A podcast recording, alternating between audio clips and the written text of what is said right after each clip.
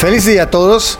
Soy el mayor Héctor Daniel de Sedas, ejecutivo del batallón Chucunaque, y les contaré sobre el puente de Caledonia, escenario donde se desarrollaron dos combates de importancia en nuestra historia patria.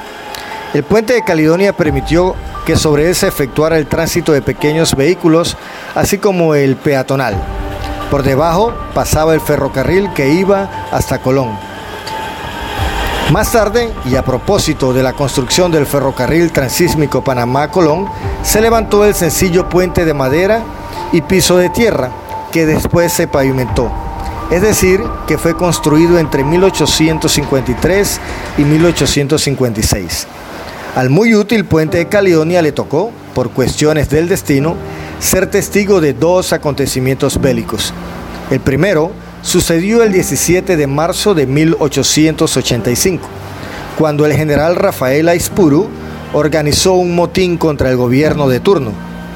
Era presidente del Estado de Panamá, don Pablo Arosemena, quien alcanzó a enviarle un telegrama al jefe militar de Colón, Carlos A. Gómina, a fin de que enviase tropas para defender a esta capital. Sus soldados desembarcaron del tren en Corozal, avanzaron y allí en el puente de Caledonia sostuvieron un pequeño pero algo sangriento combate contra la gente de Aispuru. El motín armado finalizó con el triunfo gubernamental. El segundo y más importante evento fue la conocida batalla del puente de Caledonia, que se dio el 24 de julio de 1900. Sí, 120 años se cumplen de este sangriento y dantesco combate que se dio dentro del contexto de la Guerra de los Mil Días, que alcanzó al Istmo de Panamá. El líder militar y civil de los liberales fue el doctor Belisario Porras y su jefe de operaciones militares, el general Emiliano Herrera. A eso de las 7 de la mañana de ese día, un primer contingente de 300 hombres avanzaron hacia Peña Prieta, que hoy es Avenida Balboa. Fueron abatidos solo seis sobrevivieron.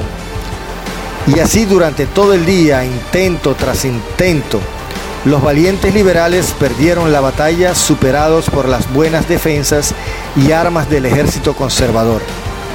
Más de 700 panameños y colombianos perdieron la vida en esta batalla.